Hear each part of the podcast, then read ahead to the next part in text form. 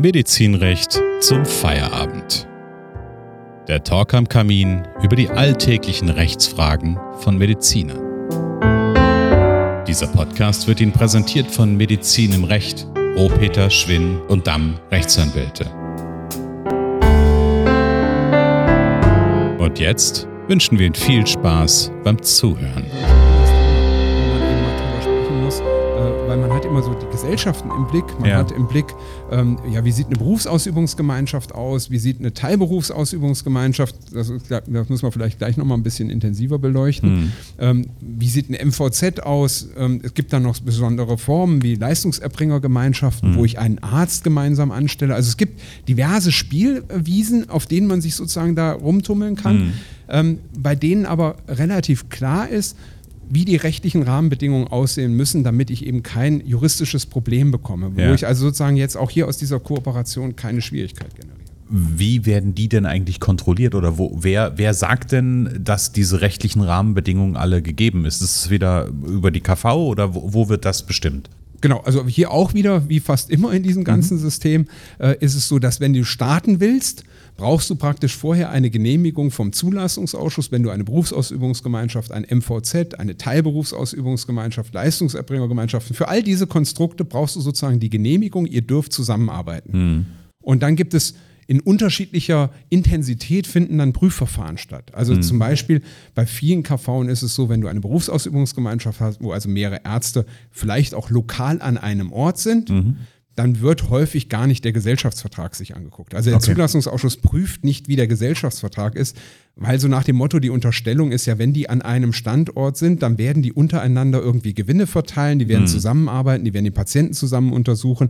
Wir unterstellen einfach mal alleine aufgrund der räumlichen Verbindung zwischen diesen Ärzten, wird es irgendwo eine gemeinsame Struktur geben, die eine Berufsausübungsgemeinschaft rechtfertigt. Ja, okay. Und mit anderen Worten, da in der Regel brauchst du da nicht zwingend den, den Gesellschaftsvertrag als Zulassungsausschuss und dementsprechend wird er nicht geprüft. Es gibt Zulassungsausschüsse, die lassen sich das immer zeigen und es gibt Zulassungsausschüsse, die lassen sich bei Berufsausübungsgemeinschaften das nur zeigen, wenn meinetwegen die Fachrichtungen sehr atypisch sind, einfach keinen Sinn eigentlich ergeben, ja, weil meinetwegen jetzt Orthopäde und äh, Gynäkologe, Okay. da, da ist klar, das kann mal der gleiche Patientin in dem Fall dann sein, aber, aber wie wahrscheinlich ist, dass das medizinisch irgendeinen Bezug hat? Also das wird im Ausnahmefall höchstens sein.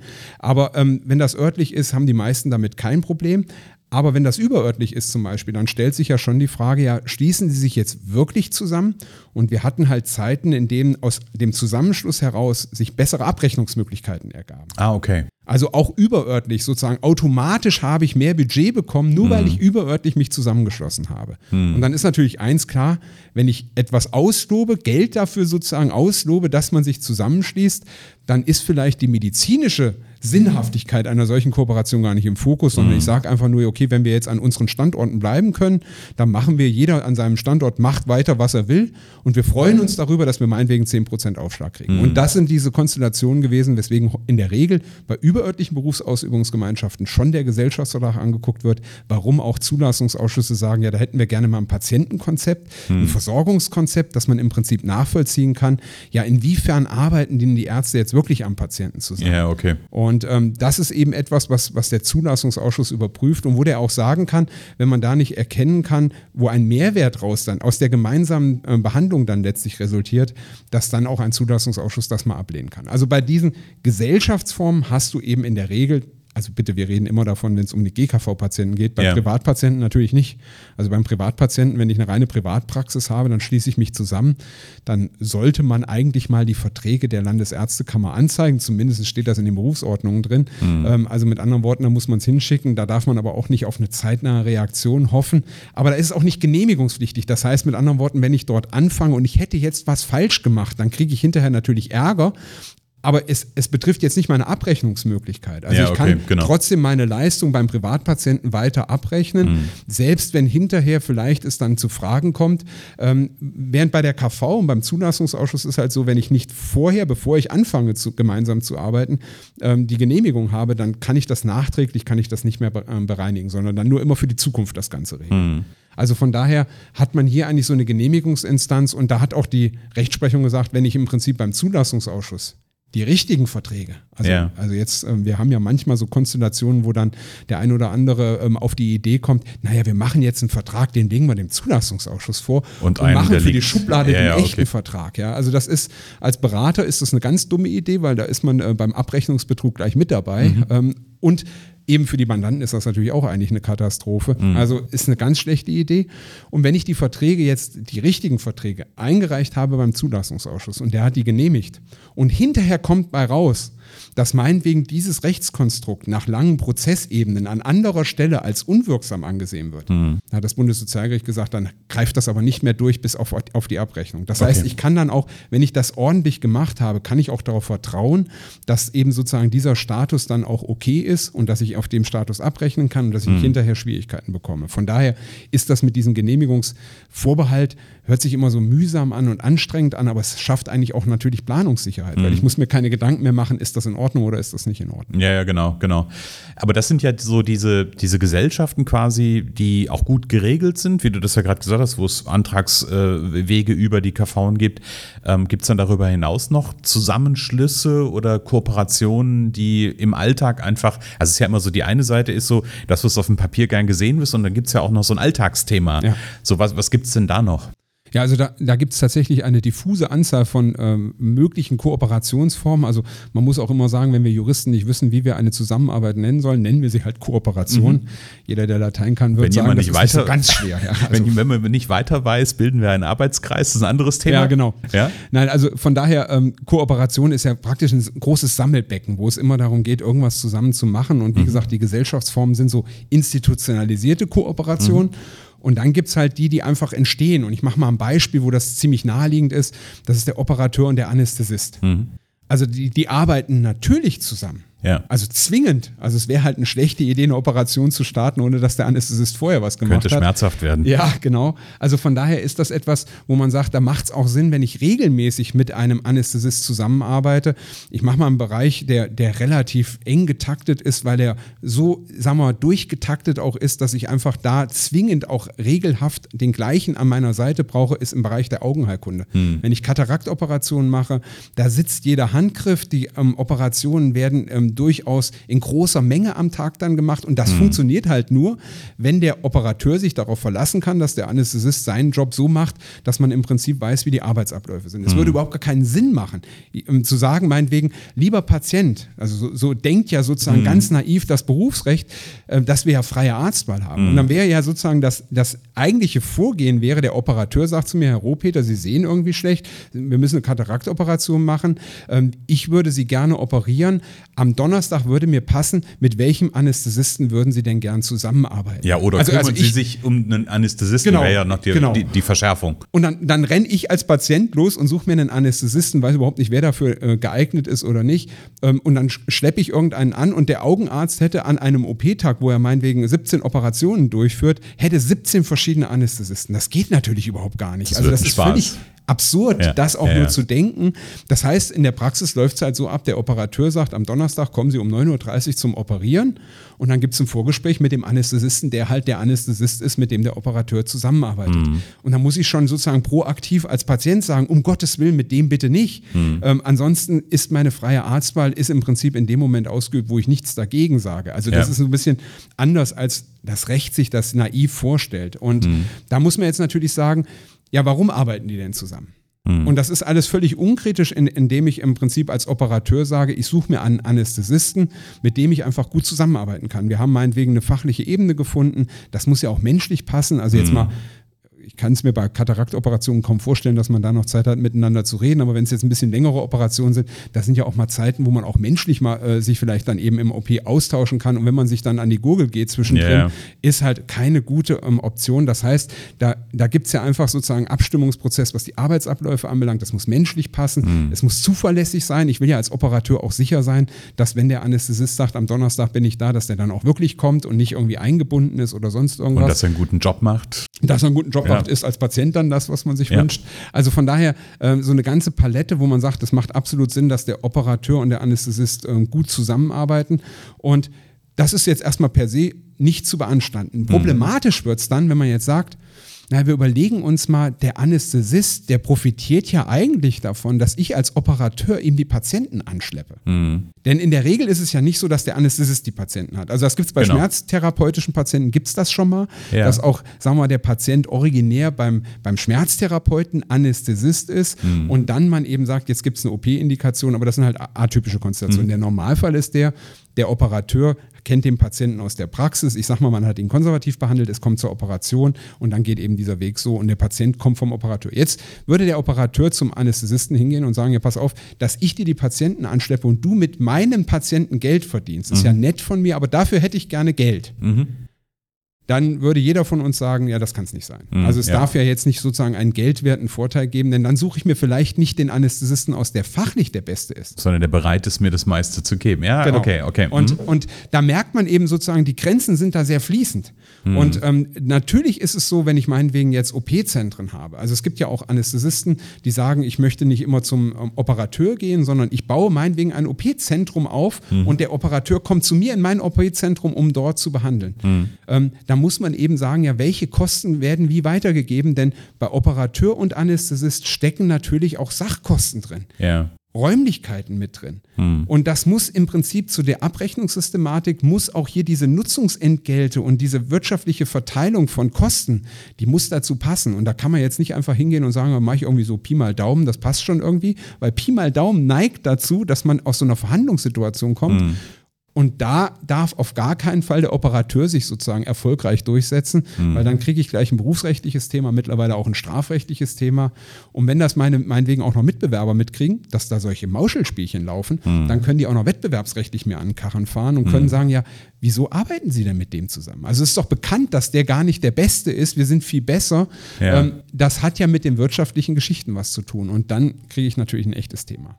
Okay, aber das ist spannend, dass auch Anästhesisten wusste ich gar nicht, dass es so, so eine Möglichkeit gibt, so ein, so ein Operationszentrum oder Operationshaus quasi zu, ähm, zu betreiben. Und klar, dann muss am Ende irgendwie relativ, nicht relativ, sondern ganz klar geregelt sein, was sind halt auch die Kosten, die für eine Operation entstehen. Aber das rechnen die beiden dann untereinander ab oder ist das, oder, oder wie muss ich mir das vorstellen? Ja, es ist eigentlich eine gute Idee, wenn man ähm, erstens mal, wenn man wirklich mal rechnet. Hm. Also das ist ja in der Vergangenheit ist das ja häufig so gewesen, man hat irgendwie so Pi mal Daumen gesagt, also meinetwegen jetzt der Operateur, wir nehmen jetzt mal den Klassiker, der Operateur hat einen OP-Saal, da kommt der Anästhesist hin, bringt meinetwegen seine ganzen Gase, die er braucht, damit er das durchführen kann und das, was er alles so braucht, hat mit mhm. und kommt sozusagen zum Operateur und dann wird die Operation durchgeführt und jetzt sagt man, okay, wir haben da einen Kostenverteilungsschlüssel für meinetwegen Räumlichkeiten oder Aufwachraum und was alles dazugehört, haben wir einen gewissen Schlüssel so Pi mal Daumen gemacht. Mhm.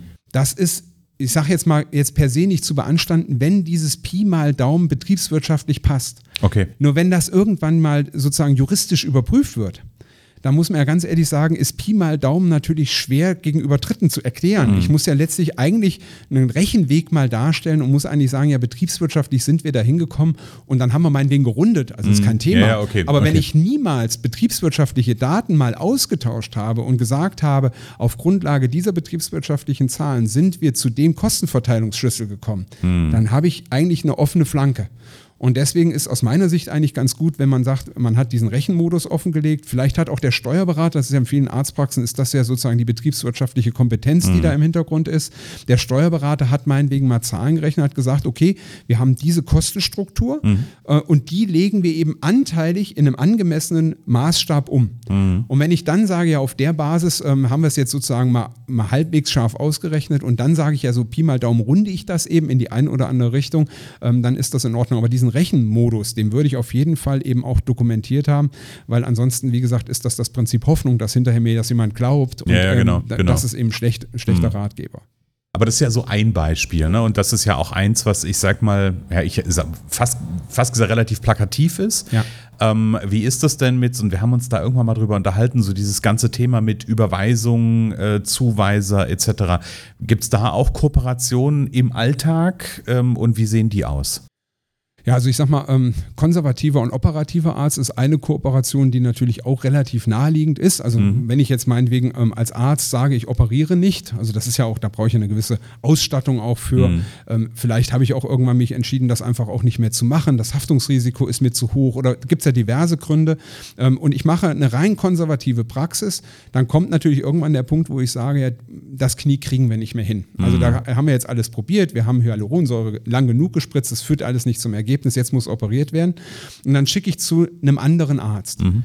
Und da ist einfach Berufsrecht ist ja tatsächlich auch, auch wieder völlig naiv. Also mhm. tatsächlich diese Frage, ähm, wie empfehle ich denn einen Kollegen? Mhm. Eigentlich darf ich nur mit hinreichendem Grund einen Kollegen empfehlen als Arzt. Mhm. Was ist denn ein hinreichender Grund? Das heißt mit anderen Worten, ich müsste mir eigentlich vorher intellektuell mich fragen, wenn von den vielen Operateuren, die es machen, ja. sind alle so schlecht, dass ich nur einen einzigen auswählen kann, weil der sozusagen der einzig Gute ist. Das ja. wäre das, dann kann ich empfehlen. Also wenn ich weiß, alle im Einzugsgebiet dieser Praxis oder mhm. von dem Patienten, ähm, die können die Leistung nicht adäquat durchführen, nur der eine kann das. Das wäre so ein Grund. Mhm. Das gibt es aber nicht. Also das in der Praxis ist das ja fast unvorstellbar.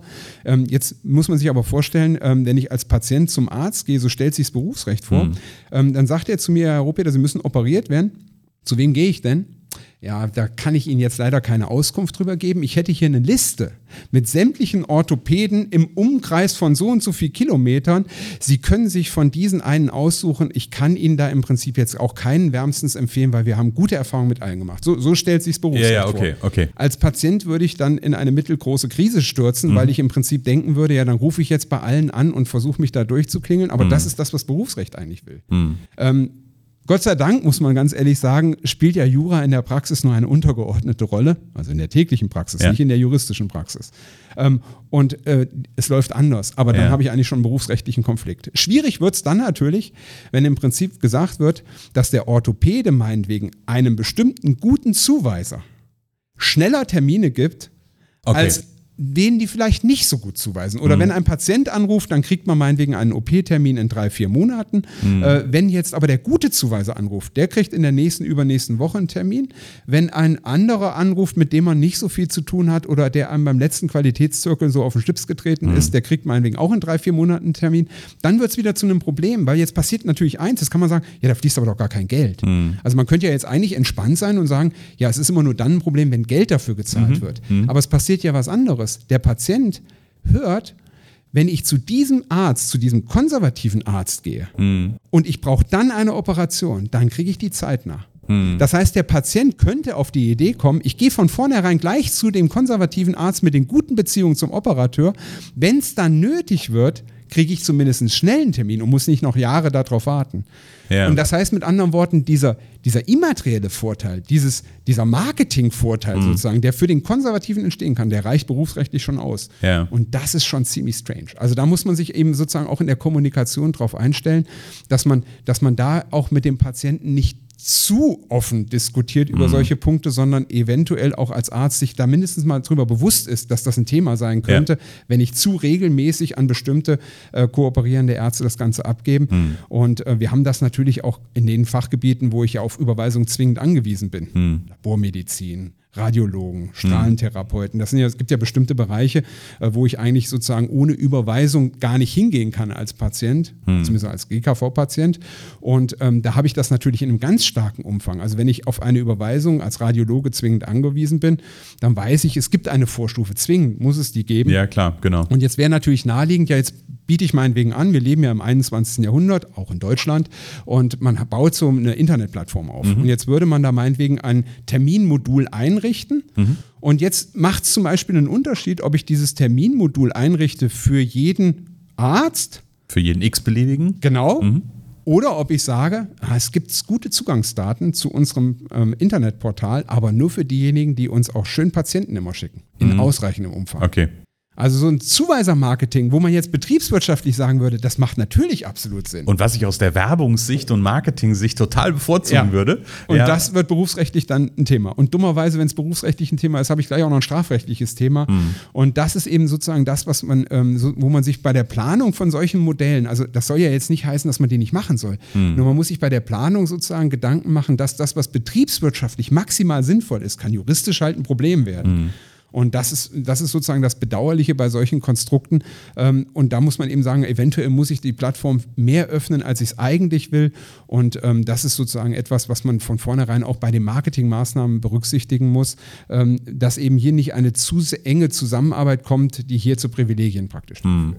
Aber das heißt, am Ende des Tages muss ich ja möglicherweise als, als Arzt gar nicht so viel ändern, ja, sondern ich muss mir einfach nur bewusst auch darüber sein, ähm, was hat es für Auswirkungen. Und ähm, ja, dann muss ich mir natürlich angucken, ähm, wie, wie sehen die Konsequenzen auch aus. Genau, und, und das ist aus meiner Sicht, ähm, dieses Bewusstsein, das fehlt halt häufig. Ja. Weil ich natürlich in diese Modelle reinrutsche oder auch, was man als Jurist ähm, total gerne hört, ist das Argument, das machen doch alle so. Mhm. Ähm, ich sage dann immer zu Mandanten, diesen Paragraphen gibt es nicht. Wenn alle es machen, darfst du es auch machen. Diesen Paragraphen gibt es halt dummerweise nicht. Also von daher darf man nicht aus dem Umstand, dass alle das machen, recht ableiten, dass man da so rechtfertigt ist. Man kann das auch ja. machen. Ähm, man muss da schon einfach auch sozusagen ähm, einfach mal versuchen, möglichst zurückhaltend in der Kommunikation auch zu sein. Mhm. Man muss seine Kommunikation überarbeiten. Und das Dumme ist ja, äh, wenn das jetzt meinetwegen hier ein Arzt hören würde, mhm. das reicht ja nicht aus, dass er es hört und er in der Kommunikation zurückhaltend ist, sondern man muss ja das Team mitnehmen. Ja, denn wer genau. redet denn mit dem Patienten? Also ich sag mal so, wenn ich beim Orthopäden bin und der sagt zu mir, Herr Rohpeter, Sie brauchen CT, MRT, irgendwas Termin, mhm.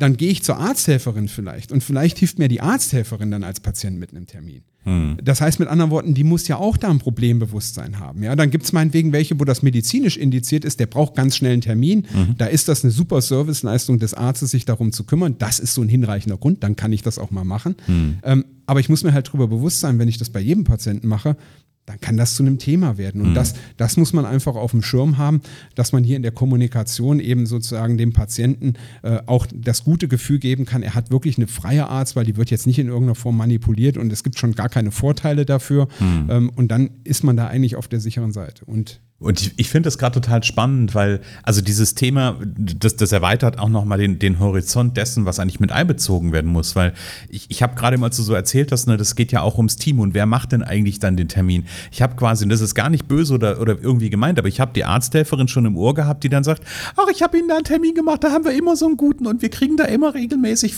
Ne? Also, ja. und das ist ja überhaupt gar nicht äh, böse oder irgendwie gemeint, Nein. sondern das ist so aus dem, aus dem Arbeiten heraus passiert das ja einfach. Gerade gerade dann, wenn halt nicht das Bewusstsein dafür da ist, was hat denn das für eine mögliche Konsequenz oder was macht das für ein Bild? Ja. Weil natürlich ist erstmal die Idee, okay, ich habe ganz, ganz viel Tolles für den Patienten gemacht. Ja, und das, ich sag mal, das ist ja auch naheliegend, denn der Patient honoriert das ja normalerweise auch. Also welcher Patient geht denn unglücklich raus, wenn ich beim Orthopäden aus der Tür bin und habe meinen MRT, CT-Termin, habe den schon vereinbart bekommen.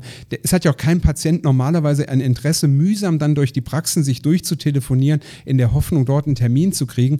Und im Zweifelsfall auch für den Radiologen ist es auch medizinischer Nonsens. Dann ruft dann ein Patient an, der wieder nicht verstanden hat, was bei ihm nötig ist, genau. was für eine Leistung durchgeführt werden muss, der das gar nicht versteht. Also da geht ja auch so eine Fachlichkeit verloren, mhm. weil ich einfach noch jemanden dazwischen schalte. Also aus ganz vielen Gründen ist es absolut sinnvoll, so vorzugehen, dass man eben mit bestimmten Praxen dann zusammenarbeitet. Mhm. Wenn ich aber weiß, ich darf das nicht so offen kommunizieren, dann bin ich vielleicht etwas zurückhaltender oder auch bei einem richtigen Patienten zurückhaltender. Mhm. Es gibt ja immer wieder den Stinkstiefel-Patienten, mhm. ähm, wo man ganz ehrlich sagen muss, wenn man da falsch kommuniziert, dann habe ich gleich ein Riesenthema und das will man ja nicht. Man will mhm. ja einfach einen, einen geordneten Praxisbetrieb haben.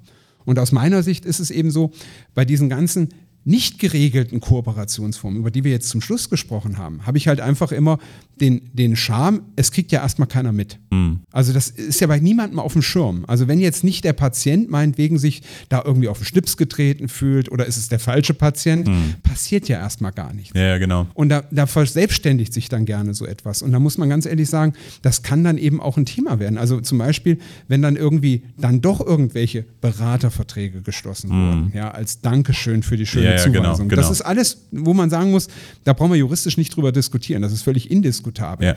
Aber man muss ganz ehrlich sagen, es wäre naiv zu glauben, dass wenn ich solche Verträge habe und auch, auch meinetwegen Mitarbeiter wissen von diesen Verträgen, hm. dass das nicht irgendwann mal rauskommt. Also ja. das ist einfach ein maximales Risiko, was hm. man hat.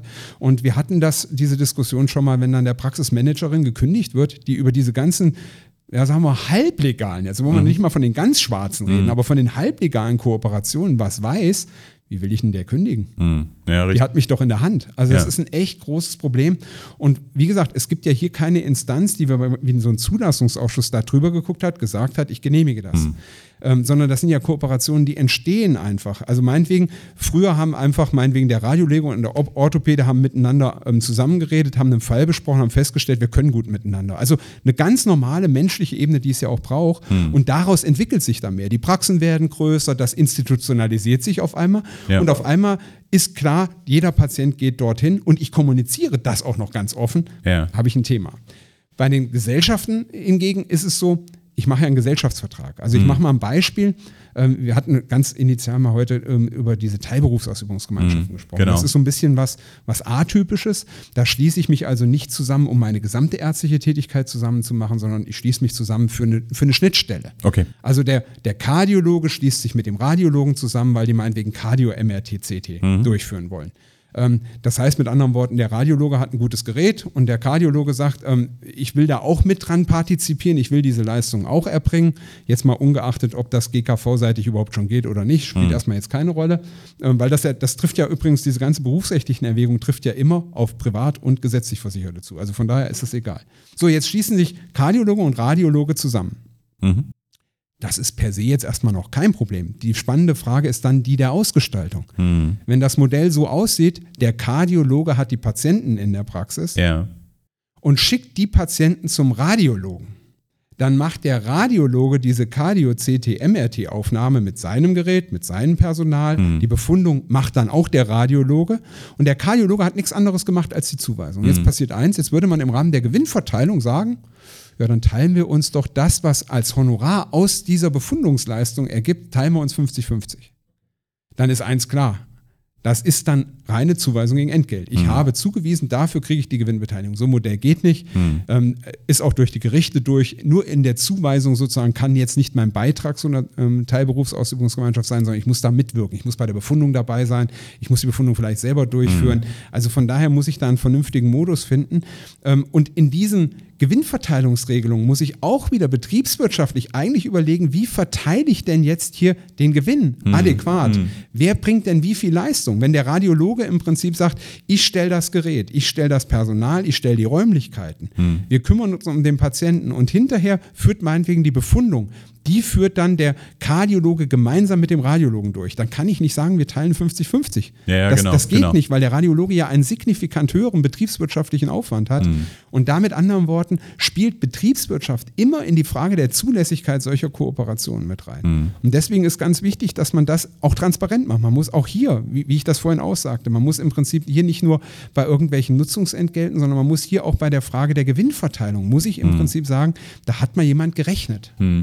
Das heißt aber am Ende, wenn ich so ein bisschen einen Strich drunter ziehe, um diese Fragestellung der Kooperationen, sind im Grunde genommen erstmal grundsätzlich Kooperationen vollkommen in Ordnung. Ja. Bis zu einem Punkt, nämlich dann, wenn einer daraus einen Vorteil zieht, wenn er ähm, ich sag mal, solche Aspekte wie äh, freie Arztwahl etc.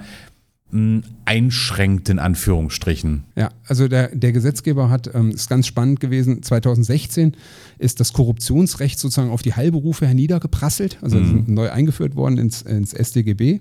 Und ähm, da hat der Gesetzgeber in seiner Begründung gesagt, Kooperationen sind wünschenswert. Mhm. Wenn man es will, ich kürze es jetzt mal ab, steht da viel länger drin, Komma, aber Okay. und dann kommen ganz, ganz viele Aber-Elemente, wo man dann ganz ehrlich sagen muss, ja, eigentlich ist dann aber schon schwierig, die, den richtigen Grad noch zu finden. Was ist zulässig und nicht? Und das macht es ehrlich gesagt in diesem Bereich so spannend. Wir hatten bei Krankenhauskooperationen auch drüber gesprochen und das zieht sich durch diesen Markt durch. Hm.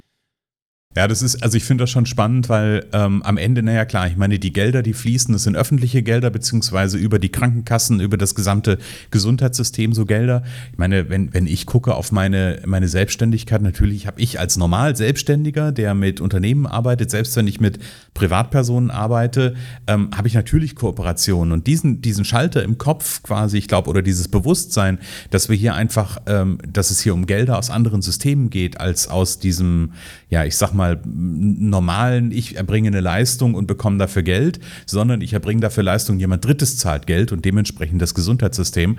Ähm, ich glaube, da ist ja so der, die große Unterscheidung am Ende.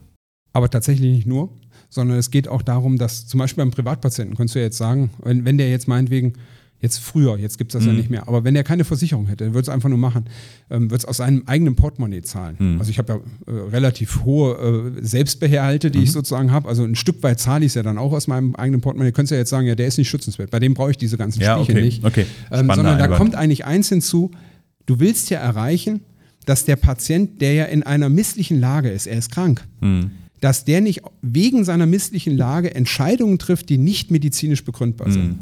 Und darum geht es eigentlich, sozusagen den Patienten in letzter Konsequenz zu schützen. Mhm. Und wie immer in unserem System, aus Angst vor einigen schwarzen Schafen schießt man manchmal übers Ziel hinaus. Und das ist so aus meiner Sicht so ein bisschen das Problem bei diesen Kooperationen, dass weil man so viel Angst hat davor, dass mal ein Patient sozusagen falsch gesteuert im System ist, was nicht in hm. Ordnung ist. Ich will das hm. überhaupt nicht schönreden, aber deswegen macht man Kooperationen sozusagen, schiebt man in den Graubereich rein. Okay. Obwohl der Gesetzgeber gesagt hat, eigentlich ist es ja. wünschenswert.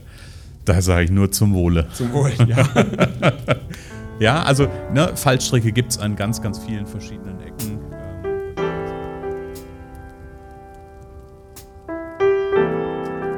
Der Podcast Medizinrecht zum Feierabend wurde Ihnen präsentiert von Medizin im Recht Rohpeter, Schwinn und Damm Rechtsanwälte.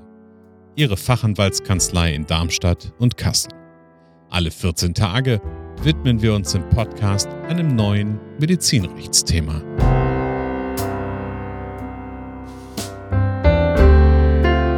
Sie haben eine konkrete Frage zum heutigen Thema?